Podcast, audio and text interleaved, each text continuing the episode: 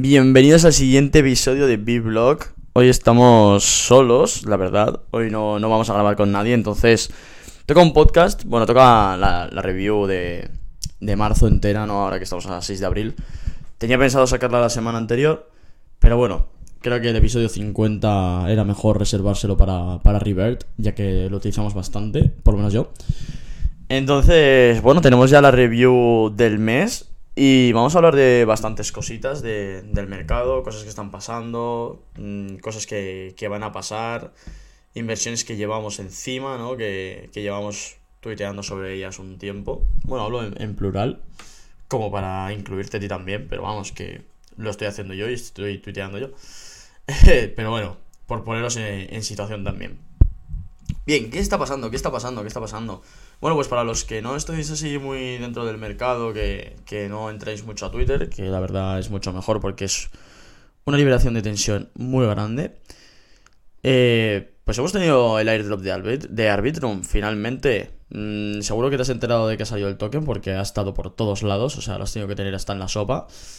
Pero eh, también tiene, hay que decir que si tienes alguna wallet que en algún momento has interactuado con la red de Arbitrum, haciendo lo que sea, mmm, comprueba a ver, tu, a ver, a ver si tu cartera ha sido elegible para el airdrop. Igual te ha tocado ahí, yo que sé, está ahora en un dólar 40, creo, un dólar 30, una cosa así. Pues oye, si te han tocado 600 tokens, que no sé si es lo mínimo, 500 o 400 o algo así, pues mira, ya son más de 600 pagos, ya son más de 400 pagos que, que ahí tienes. Bueno, finalmente nosotros, eh, bueno, yo lo que hice con, con mi airdrop, nos dieron, me dieron a mí 3.000 tokens. Eh, lo que hemos hecho ha sido vender, según lo hemos, según lo hemos recibido, un tercio. Luego, el resto, eh, nos hemos guardado una, una pequeña bag, una pequeña bolsita para hold. Pero finalmente he decidido meterlo todo al pool, ya que, no sé, prefiero que esté todo dentro del pool durante un tiempo, ya que no sé si va a haber ese... O sea, no sé si finalmente va a existir ese pump, ese, ese, ese, mercado alcista dentro de Arbitrum mmm, después del airdrop, ¿vale? Una... No sé, en, en Optimism creo que tardó como dos semanas, un mes en llegar ese, ese bullrun dentro de la propia red. Pero es que el problema es que Arbitrum ya tuvo su bullrun pre-airdrop. Y no sé yo si va a seguir. mm, O sea, no sé yo si podría. Si tendría fuerza para volver a subir así como, como ha estado haciendo. Ya está en el top 5 protocolos, creo, si no, si no recuerdo mal. O sea, eh, está, en un, está en una posición en la que tener un, un rally dentro de Bitcoin. O sea, dentro de, de Arbitrum ahora mismo. Sería eh, una auténtica locura. ¿Vale? Lo estoy intentando revisar ahora. ¿Vale? Arbitrum está el top 4. O sea, ha llegado el airdrop. Mira, es es curioso, porque ha llegado el airdrop y el TVL, el, el valor bloqueado que hay dentro de, de, Arbitrum, solo ha subido un 13% durante este mes. ¿Sabes? O sea, ya estaba en 3 millones y pico y prácticamente no ha subido nada. Y Optimism ha caído un 4% y se sitúa en, en un billón. Pero aún así es que es, es, como raro, ¿sabes? Ya tuvo todo su, todo su rally alcista y ahora como que le va a costar mucho subir, ¿sabes? Porque claro, Arbitrum ha subido un 13, pero es que Ethereum ha ganado un 5, un 5%. Claro, para Ethereum eh, un 5% es como para Arbitrum, pues eso, un 50% arriba. Bueno, más, yo creo. ¿Vale? Entonces, no sé si vamos a ver ese rally en, Arbitrum. Estaría bien. Si está bien, estamos posicionados. Si no sucede, tampoco creo que de aquí pueda caer mucho más, la verdad. Pero bueno, que todo puede ser. Todavía se vuelven locas las. Los top holders empiezan a vender y, y nos vamos al pozo. Vale. ¿Qué más? ¿Qué más tenemos a la vista? Bueno, tenemos muchas cosas a la vista. ¿Vale? Eh, ahora que Arbitrum ha dado su, su airdrop, de nuevo, o sea, es que esto sucede siempre, ¿vale? Es como que se reparte un airdrop gordo y toda la comunidad se pone a hacer airdrops, ¿vale? ¿Cómo? O sea, ¿por qué? Cuando se dio el airdrop de, de Aptos, recordáis lo que hizo todo el mundo, ¿no? Se volvió loco todo el mundo y se puso a hacer el... Y se puso a hacer otros airdrops. Vieron que perdieron... Bueno, algunos ganaron, otros vieron que perdieron la oportunidad.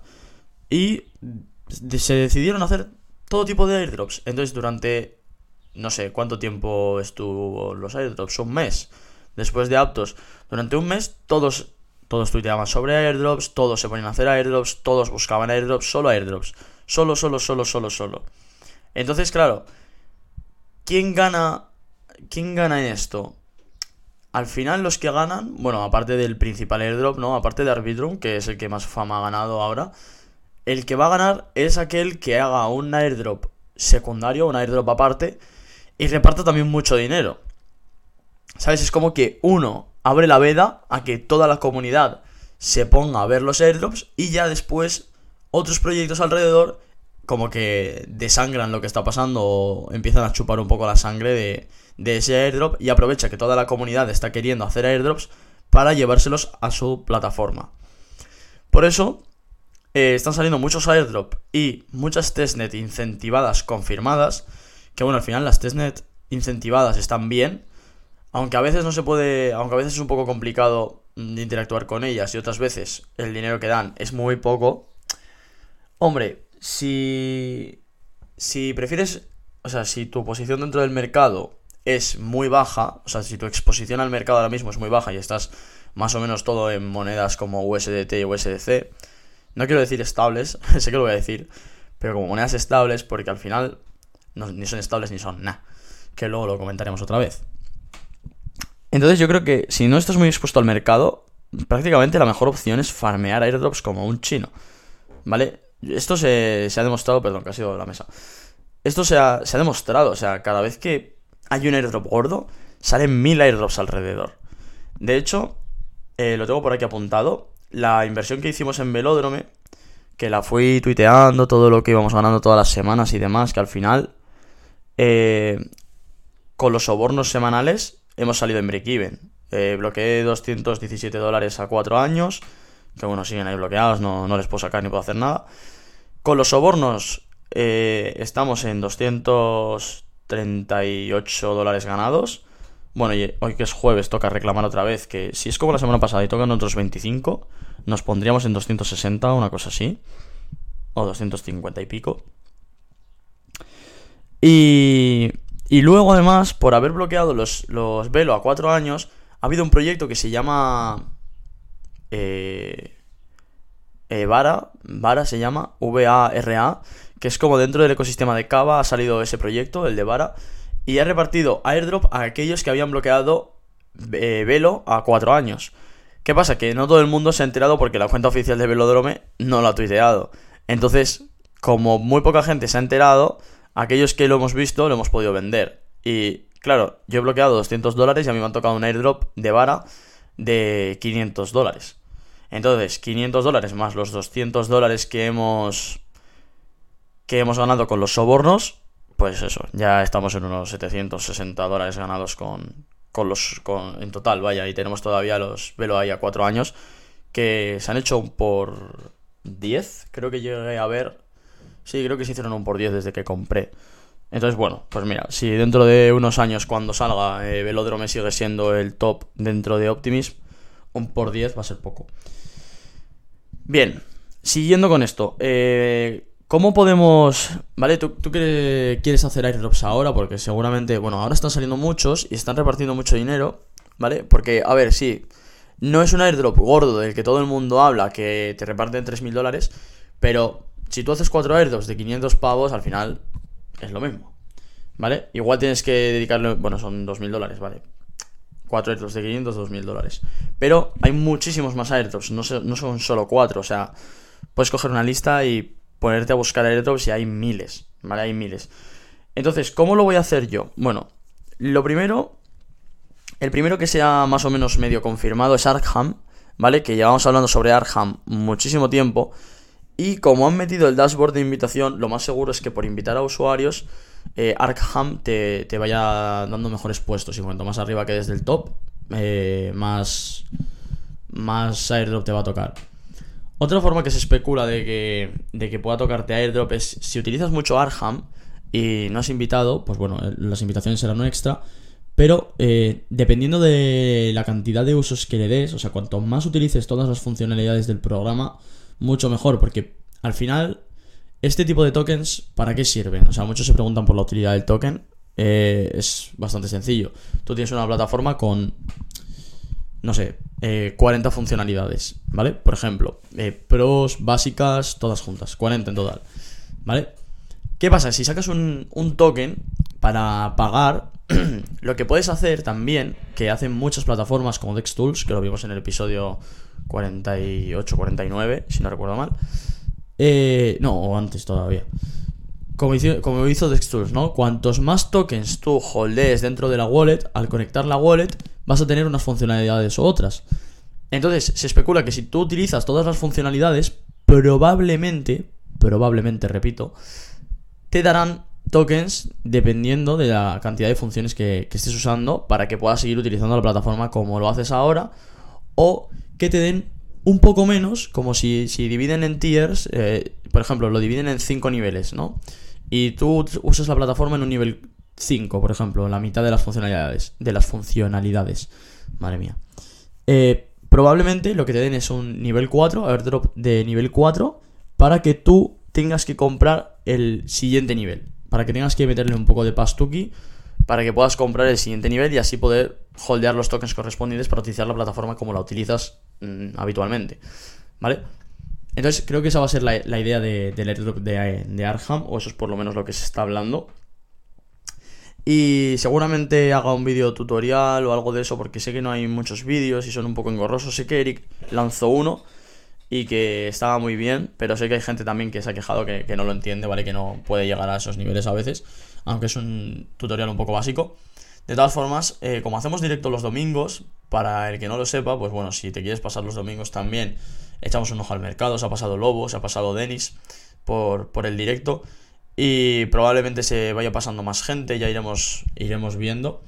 De momento los directos de los domingos creo que también aprovecharé un rato a, a farmear algún airdrop así que o que me pidan o que yo vea que puede ser interesante. Y probablemente este domingo me están, dando ganas de ponerme a hacer eh, lo de Arkham, ¿vale? Para que todo el mundo, pues eso, además queda un vídeo, que puede quedar un vídeo guapo, para que todo el mundo pueda hacerlo también y, pueda, y podáis optar al airdrop, ¿vale? Entonces, eh, los domingos eh, estamos haciendo directos sobre las...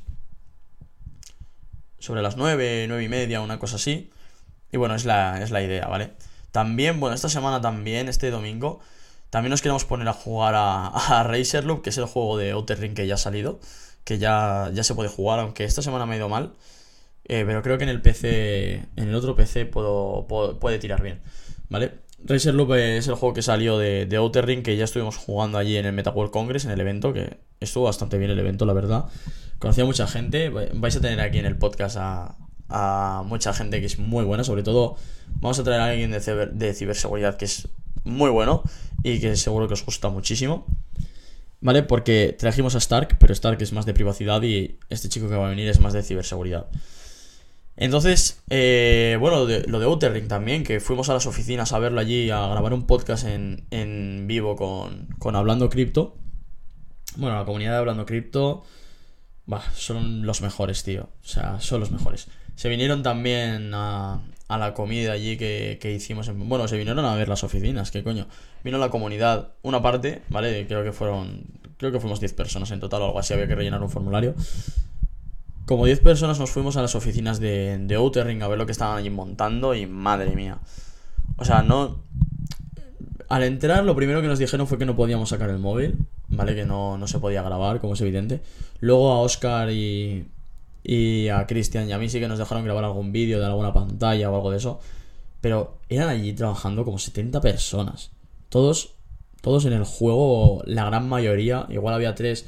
Bueno, había dos que estaban con, con Bamboo Defi. Estaban dándole como ese rebranding que le van a hacer. Le van a cambiar todos los colores, le van a cambiar el logo, le van a cambiar todo. Dentro de la misma plataforma, ¿vale? Que quede claro. Y, y nos enseñaron allí lo que estaban haciendo y también iban a, lanzar un juego que era, bueno, que tenía pinta de ser así un poco divertido. Era como de meterle un poco de horas para poder upgradear todos los, todos los personajes. No puedo hablar mucho porque nos contaron, o sea, Dani, el CEO, es una persona de puta madre. O sea, si le conocéis en persona, lo vais a decir lo mismo. Y como que no se corta. No se corta en decirte cualquier cosa, ¿vale? Entonces, estaba muy bien porque al final es una persona muy transparente. Y, y estaba muy bien todo lo que nos contaba. O sea, si tenéis. Si tenéis, si tenéis ahora un rato después del podcast, podéis ir a escuchar el podcast que grabaron en directo en las oficinas de, de Outer Ring con Dani Valdés y veréis de lo que os hablo, ¿vale? Veréis de lo que os hablo. También fui yo a hacerle una preguntilla, ya que me dejaron la oportunidad, pues salí a preguntar. Y, y bueno, eso es con todo Outer Ahora eh, estuvimos ahí en el stand, en el evento. Y ahora ya han anunciado finalmente que son más de 300 personas dentro del equipo. O sea, imagínate cómo de grande es un equipo que son más de 300 personas. ¿Vale? Mm, cuidado, cuidado. Ayer en las oficinas solo había 70, creo, una cosa así, más o menos. Bueno, cambiando de tema, vamos a seguir un poco con los airdrops, que todavía no, hemos terminado porque es que hay, hay muchísimas cosas, ¿vale?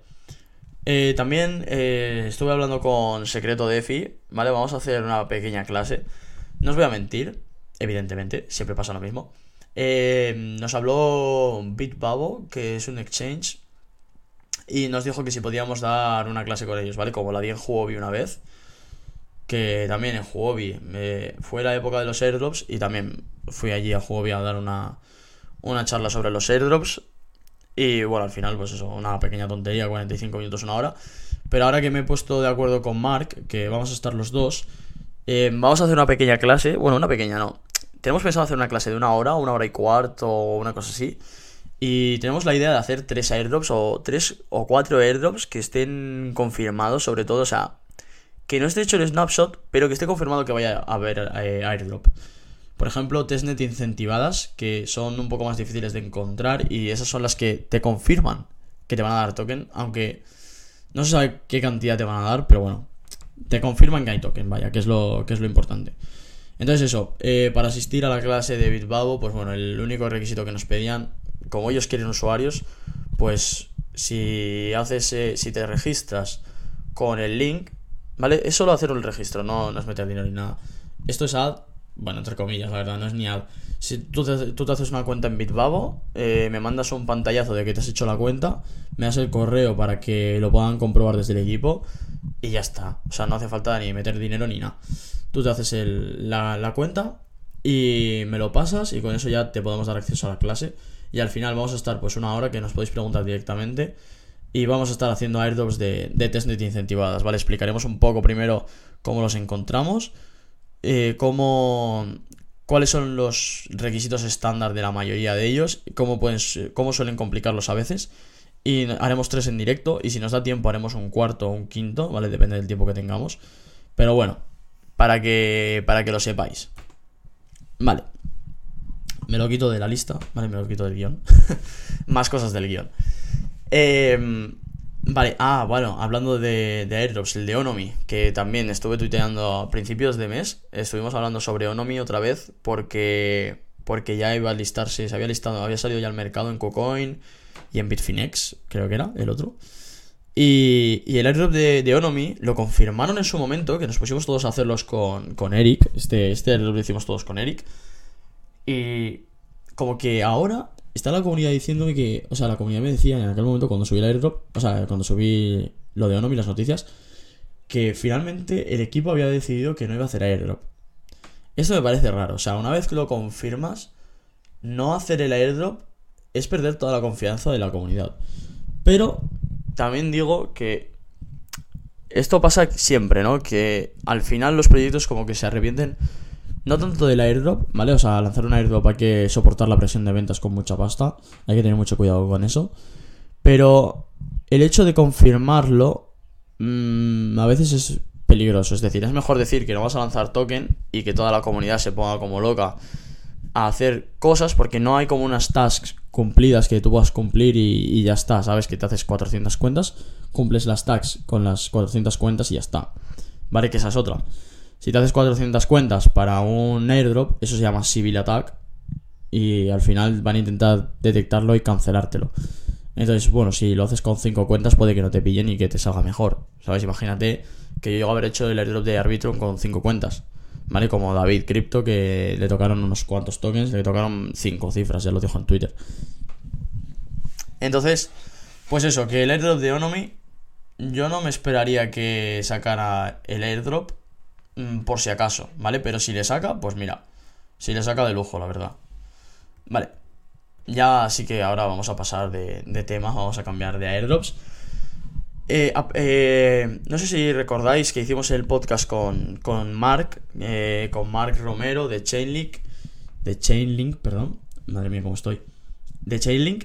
Y, y bueno, una de mis grandes apuestas, que lo he dicho ya en Twitter, una de mis grandes apuestas es Link para la, para la carrera de, o sea, para el Bull de la semana, joder, para el Bull Run del próximo, del próximo ciclo, que no se sabe cuándo va a venir, por eso he dicho la próxima semana, pero vamos, que Tonterías, tonterías, ni la próxima semana ni nada. ¿Vale? Eh, entonces nos dijo en aquel momento que si querías un trabajo web 3, por ejemplo, dentro de Chainlink, lo mejor era aplicar como advocate dentro del programa de, de Chainlink. Entonces dije, pues mira, vamos a valorar. Si yo estoy alcista con, con Link y mi objetivo es acumular Link y seguir dentro de ese proyecto, ¿por qué no estar dentro del todo? Así que decidí aplicar como, como advocate para Chainlink y así también vosotros veíais el proceso, que muchos me lo pedisteis por privado. Y mira, mandamos la, solicitud hace una semana y media, dos semanas más o menos. Y me han contestado ayer, miércoles, día 5, para tener, para, o sea, que como que había pasado la segunda prueba, o sea, el primer filtro, perdón. Y ahora tenemos la segunda prueba, que es una llamada con ellos. Y me han pedido que me lea como cinco artículos, creo que era, o cinco links me, dieron para que me lo preparara un poco. Y, y, que con eso fuera la llamada con ellos, ¿vale? Entonces, bueno, cuando salga de la llamada, volveré a poner un tuit a ver qué, a ver qué nos cuentan. Mi objetivo con Chainlink, bueno, aparte de que estoy muy bullish con ello, va a ser acumular, eh, acumular link. Entonces, si el propio Chainlink, o sea, si puedo ganar link del propio Chainlink, mmm, qué mejor que no salga de mi bolsillo. Realmente es como un airdrop. Bueno, me lo voy a tomar como si fuese un airdrop, ¿no? Yo qué sé. Si cada dos semanas me dan algo, pues mira, ahí está. Si no, si es un programa free, eh, veríamos cómo orientarlo. Porque, a ver, yo voy a seguir tuiteando de Chainlink igualmente. Mm, si sale alguna noticia, algo que se pueda aprovechar o algo de eso para los links que tenemos ahí, bueno, que tengo ahí guardados, pues al final, si lo puedo aprovechar de alguna forma, lo voy a hacer. ¿Cómo no? ¿Cómo no? Pero bueno, de Chainlink poco más. Pues eso, que aplicamos para el filtro, o sea, para, el advocate. Y hemos pasado del primer filtro y ahora vamos por el segundo. Vale, más cosillas. Eh, a principio de mes también sufrimos el depeg de USDC. Madre mía. Madre mía, cómo se puso el mercado en ese momento. Pero también es como para reflexionar lo que, lo que vemos en el mercado, ¿no? Vemos el DPG de USDC. Bueno, ¿por qué viene primero el DPG de USDC, no? Básicamente, el banco de. Bueno, lo habéis leído en todos los sitios, seguro, pero hacemos una. Como un pequeño resumen para ponernos en contexto, ¿no? El banco de Silicon Valley, Silicon Valley Bank, SVB, que lo habéis leído por todos lados, eh, se declaró. No sé si insolvente o en quiebra o algo así y una parte de los fondos de, USDC, que creo que era un 8%, una cosa así, eh, estaban allí metidos.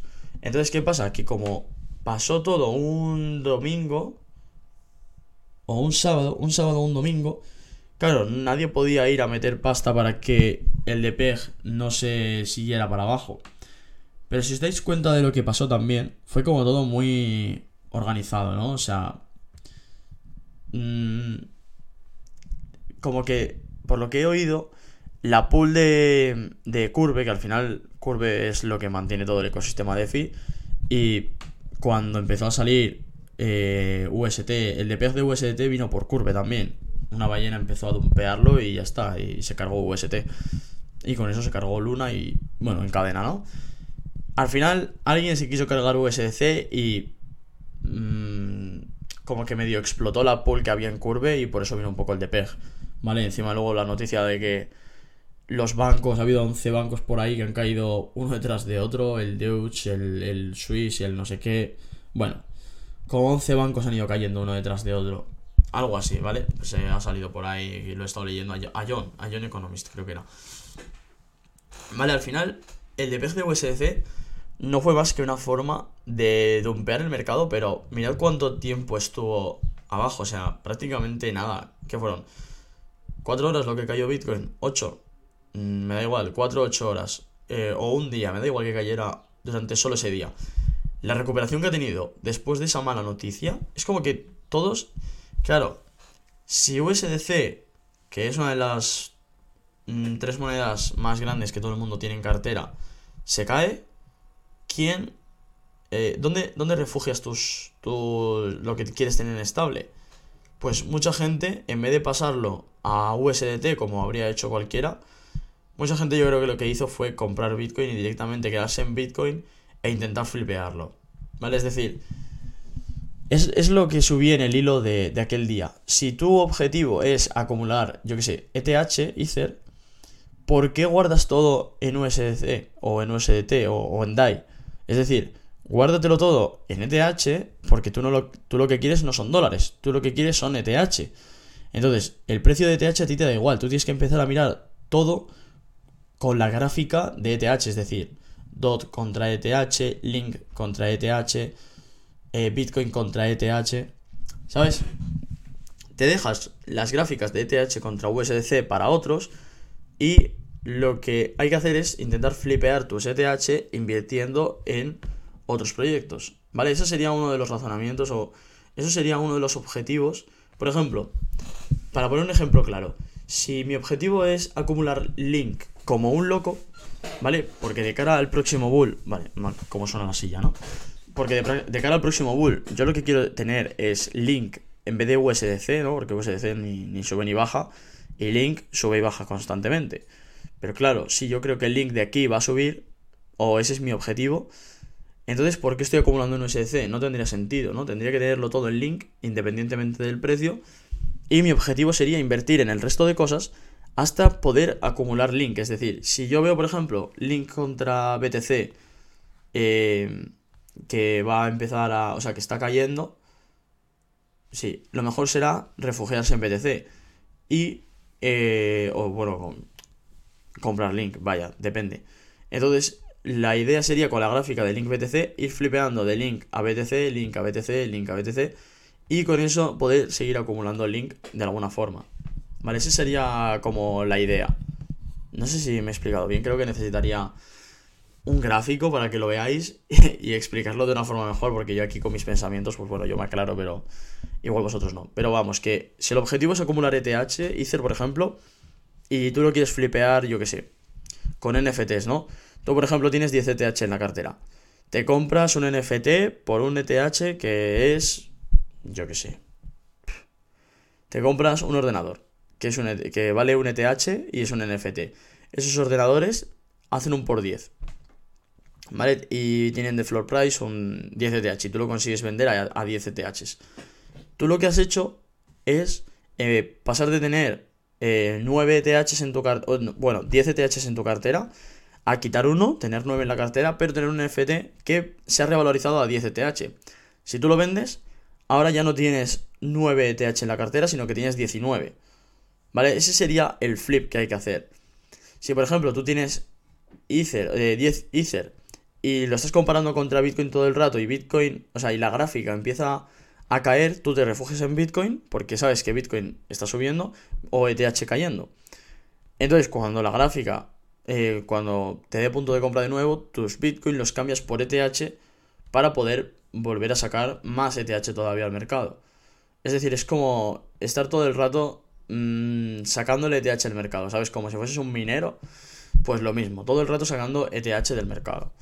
Ese sería un poco, perdón, la idea de quedarse sin estables para poder flipear las monedas realmente, las altcoins que tú quieres acumular, ¿vale? Porque al final, yo bueno, no, ahora no, me pasa tanto, no me pasa tanto, pero bueno, todavía me pasa, ¿no? Que tú haces X inversión, sube, ganas, eh, ganas dinero con esa inversión, pero lo miras contra dólares y entonces cuando tú vendes te lo estás quedando en dólares y realmente luego eso no te sirve para mucho porque tú estás acumulando en dólares que luego de cara a un bullrun esos dólares van a seguir valiendo los mismos dólares que tienes, vaya, o sea, no, no tiene esa variación de precio. Vale, que luego puedes tener el coste de oportunidad de que Ether caiga de valor y... y ¿Cómo se llama? Y no puedas flipearlo después en el mercado. Pues bueno, si no puedes flipearlo, pues es como tener USDC y no poder flipear. ¿Vale? O que tienes dinero, o que estás sobreinvertido en el mercado y realmente el dinero que tienes no puedes perderlo. Es decir, psicológicamente no estás preparado como para ver un menos 20%. Si ETH cae de aquí un menos 20%, mmm, como que... ¿Qué más da? ¿No? Si, si tu trade es... O sea, si tu objetivo es acumular ETH a largo plazo, ¿qué más te da que ahora en el corto plazo haya caído un 20%? Si tu objetivo realmente es acumular la cantidad de ETH máxima posible para tu cartera. No, es lo que, bueno, es lo que, lo que yo pienso y lo que probablemente, bueno, lo que seriamente, mejor dicho, me estoy planteando hacer dentro de poco, ¿vale? Empezar a pasar todo a, a ETH o Link, todavía lo tengo que decidir y con eso ir flipeando todo lo que pueda de cara al, al mercado alcista, ¿vale? De hecho, unas formas de flipear que, que voy a hacer ahora es, eh, como he entrado, bueno, Drae, Draeneris, va a venir al podcast, ¿vale? La semana que viene vais a tener un episodio que es una locura, ya veréis. Eh, he abierto un grupo privado y, y me he metido. O sea, si sé que tengo que estar ahí dentro, ¿vale? Y el objetivo va a ser flipear todo lo que pueda, pues tanto ETH como Link. Y es la mentalidad que, que llevo ahora mismo para el mercado, ¿vale? Para el mercado bajista. O bueno, para lo que nos queda del mercado bajista, porque ya de bajista tiene poco. En el corto plazo, claro. Vale, ¿qué está pasando? Bueno, también eh, si alguno está buscando un trabajo en Web3, trabajo en cripto, eh, yo qué sé, lo que sea, dentro de cripto, un trabajo eh, que llevamos hablando muchos podcasts sobre ello, mm, me he dado cuenta de que la mayoría de oportunidades están en LinkedIn. ¿Vale? Llego un poco tarde, pero bueno, yo es que LinkedIn, como nunca lo he utilizado, no es algo que utilicen en mi día a día, pues no, no lo tenía muy en cuenta. Entonces, eh, la última aportación va a ser que si tenéis LinkedIn, eh, darme follow, os devuelvo el follow sin ningún problema. Y podéis ir conectando con la gente que me sigue y con la gente que sigo y demás. Y así, pues bueno, podéis echar un vistazo también, os, os saldrán las alertas de los trabajos cripto que salen en el sector. Lo más seguro, ¿vale? Por si alguno está buscando trabajo web 3, pues también es una buena forma, ¿no? A través de LinkedIn empezar a conectar con la gente, comentar los posts y demás. Es como que la gente que está ahí es gente que está en el sector cripto, pero también está en el sector del empleo, es decir, que busca trabajo y buscan trabajadores. Es como ese tipo de plataformas, ¿vale? Para el que no conozca LinkedIn como yo, igual es un poco de boomer, pero bueno, yo es que tengo 22 años, pero soy un boomer, vamos, de locos. Soy...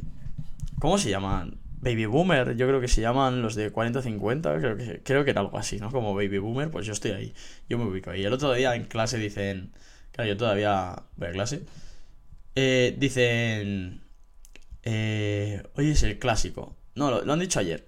Hoy es el clásico. Y digo, ¿el clásico de qué? Pues imagínate, estoy en ese punto. Pues si era el Barça Madrid, creo que era, o algo así. en ese punto estoy yo, así de, así de boomer, de baby boomer que soy, que no, no voy. No sé, fuera de cripto no me hables. Vale, ¿qué es lo último que está pasando en Twitter? Que, Dios, esto es no sé cómo definirlo, no sé si bueno o malo para, el mercado, pero esto va a ser una locura. O sea, me encanta Twitter y sobre todo la comunidad inglesa, ¿vale? La comunidad inglesa es muy de... como de medirse, a ver quién es mejor, a ver quién es el más gallo, a ver quién es el que gana más, a ver qué... ¿Sabes? Mucha parte de la comunidad inglesa es como que es así. Entonces, eh, como esto es muy bueno, o a mí me gusta mucho que la gente haga esto... Uy, me quedo sin voz. ¿Vale? Eh, hay muchos tuiteros, tío, que se han puesto como locos a hacer retos de... Bueno, ha salido Defi Maestro, que cuando salió a hacer el reto creo que tenía pocos seguidores, o no sé si acaba de empezar, o... No sé, creo que tenía muy pocos seguidores, ¿vale? Yo cuando le encontré tenía 7000 seguidores, una cosa así. Eh, y está haciendo un reto, lleva como dos meses o 59 días, creo que hace hoy, o 60 días, una cosa así. Uy, que se me acaba la, batería del portátil. Vale, lleva como 50 días, o sea, como 60 días, perdón, haciendo el reto de intentar conseguir flipear su cartera de valor, ¿vale? Eh, empezó con 100 mil dólares y su objetivo es, pues eso, flipearla hasta, hasta donde le den esos 100 mil dólares. Bueno, pues después de 60 días ha conseguido, eh, bueno, creo que ha pasado ya los 650 mil dólares. O sea, se ha hecho como un por seis y medio eh, en los últimos dos meses con un portfolio de 100k. O sea, dime tú quién hace eso como un maldito loco. Y encima, encima no solo eso, sino que su wallet es pública. Es decir, la publica en el reto. Cada vez que hace... Claro, él lo que hace es pone un tweet cada día de cómo están las posiciones, ¿no? Y entonces pones también su wallet y debajo hace un pequeño hilo de sus pensamientos, ¿no? Próximos movimientos, cómo ve el mercado, por qué ha hecho ese movimiento, por qué no, por qué tal. Está muy bien lo que hace, está muy bien y además puedes seguirle la wallet porque es totalmente pública, evidentemente. Pero claro, ¿qué pasa? Que hay mucho gallito dentro de la comunidad inglesa, ¿vale? Dentro de la comunidad española no tanto, evidentemente, ¿vale? Va a ser raro que lo veáis. Pero dentro de la comunidad inglesa hay mucho gallito y hay muchas personas que son muy buenas, ¿vale? Eh, Fungi Alpha, que es una comunidad mm, de las más pros en cuanto a DeFi. En cuanto a DeFi se refiere, Fungi Alpha es como lo más top, ¿vale? Hacen ahí unos hilos muy guapos de 45 tweets con un resumen de, todos los, de todo lo que está pasando en el ecosistema DeFi, que son es demasiada información. ¿Vale? Están en un ritmo, pues eso, que no cualquiera aguanta. Y bueno, pues el CEO, que se llama Luis Cooper, también eh, le hizo un tweet, hizo como un citado a, al día 50 o una cosa así, cuando, cuando logró los 500.000 el DeFi maestro, ¿no? Una cosa así creo que fue, más o menos, ¿eh? Y claro, como que le felicitó por lo que, por lo que estaba haciendo con 100.000 dólares. Y, y ahora Luis Cooper mm, le ha copiado, ha hecho lo mismo, ha dicho, ah, pues venga, yo también me voy a hacer un reto, ¿no? ¿Por qué? ¿Por qué se hacen estas cosas? ¿Por qué lo ha hecho Luis Cooper? Bueno, es muy sencillo. Al final Luis Cooper tiene un tipo de público que es muy Deyen, ¿no? Tú piensas que solo le siguen los más Deyen de DeFi y gente que quiera aprender de DeFi. Entonces, claro, este pavo lo que va a hacer es flipear... ¿Cuánto eran? ¿3.000 dólares? Creo que eran 3.000 dólares, una cosa así. Intentar flipear 3.000 dólares o, o, un ETH a 20 ETH, creo que era. O hacerse un por 10, una cosa así. No me acuerdo exactamente. ¿Qué pasa? que este tío eh, va a estar invirtiendo en small caps, ¿no? Con el alegato de, como es poco dinero, lo mejor es invertir en small caps para que eh, pueda multiplicar más rápido. Claro, este tío tiene mucho público. Este tío tiene 40.000 seguidores, creo. Si este tío la gente le sigue y la gente le copia los movimientos, cuando él compre, van a comprar después de él todos juntos. Entonces, claro, cuando él quiera vender, todo el mundo habrá comprado. Es una locura. Pero veremos lo que hace. O sea, si, si hace esto, realmente su. Su. ¿Cómo se llama? Su credibilidad como que va, va a disminuir, ¿sabes? Es como, a ver, te estás aprovechando de que todo el mundo compra después de ti. Claro que los que compran no son personas muy inteligentes. Evidentemente, no puedes comprar después de que otro tío compra, tienes que comprar antes que él. ¿Vale? Entonces, ¿qué pasa? Que claro, Ahora el tío va a ganar mucha fama porque si va consiguiendo el reto, que de momento creo que va por 5.000 y pico. Claro, como es evidente, pues va por 5.000 y pico ya. Claro, este tío lo que quiere ganar es público y demostrar que es bueno. Bueno, pues veremos cómo lo demuestra, porque también Defi Mochi, que es muy bueno en Defi, se ha puesto a hacer lo mismo pero no ha puesto la cantidad con, la que lo va a hacer. Simplemente tiene como en Nested Fee, creo que se llamaba la plataforma. Nested Fee, que es donde él va poniendo como su diario, una cosa así. Ha traqueado ahí su wallet de alguna forma. No se pueden ver los números, pero sí se puede ver en lo que va invirtiendo y cómo va la, posición. Creo que hizo un menos 30%. O sea, empezó, hizo un menos 30 y luego subió a un más 50% desde el inicio. Así que a la locura. Y y ahora ha habido otro, otro tuitero, otro, último, que lo tengo aquí, que se llama 0x Spectre, que tiene, a ver si me aparece, sí, tiene 350 seguidores, y Defi Mochi y Defi Maestro le siguen, ¿vale? O sea, si le siguen Defi Mochi y Defi Maestro, pues una de dos, o es porque les ha copiado el reto, o es porque es bueno, ¿vale? ¿Cuál es el objetivo de 0x Spectre? De 0x Spectre.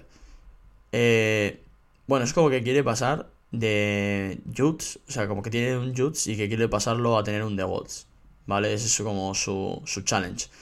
Entonces, su portfolio inicial es de 2000 Joe, de 1000 estables, o sea, de, de 2000 dólares en Joe, de 1000 dólares en estables, vamos, 3000 pavos de inicio, ¿vale?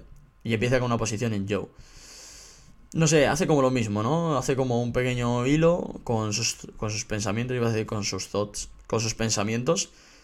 Y básicamente este va a ser el meta de, de Twitter durante un tiempo, entonces, una de dos o sigues las wallets, lo que van haciendo, o, o intentas fijarte en sus razonamientos para hacer sus compras, ¿vale? Por ejemplo, a Defi Maestro le puedes seguir en sus razonamientos para ver por qué compra y poder aplicarlo tú. Que eso sería lo ideal. ¿Sabes? No sería. No sé, eso para mí sería lo ideal. No sería lo. lo. lo idiota. Es decir, lo idiota sería seguirle, pienso yo. Y lo ideal sería aprender de él. ¿Vale? Yo creo que así se quedaría un poco el resumen. Y bueno, por lo demás, creo que ya os he contado todo. Esto ha sido la actualización del mercado y de todo lo que se venía, ¿vale? Se viene podcast con DRAE también y uno de ciberseguridad para dentro de dos semanas. Y... Y... Ah, y bueno, la web, la página web está funcionando también muy bien. Estoy muy contento con, con el tema de la página web. Y seguimos trabajando con XDC de momento. Y probablemente pues empecemos a ver más contenido dentro de la página web, ya que hay muchas cosas que lanzar y, y bueno, al final está entrando mucha gente, que es lo bueno, mucha gente está entrando a la página web y eso me gusta, y poco a poco al final vais a tener ahí artículos de todo tipo, incluso también eh, podéis pedirme los artículos que queréis que salgan y nosotros seleccionamos por temas a ver cuáles son los más interesantes que podemos lanzar. ¿Vale? Si se pueden lanzar todos, pues mejor que mejor y se lanzan todos. Pero bueno, con esto hemos llegado al final del podcast y aquí me despido y cualquier cosa ya sabéis que me, tenéis en Twitter, en Telegram, que tengo el, el chat grupo público, me podéis hablar también por allí. Y nada, por lo demás, nos seguimos viendo en las redes. Un saludo chicos.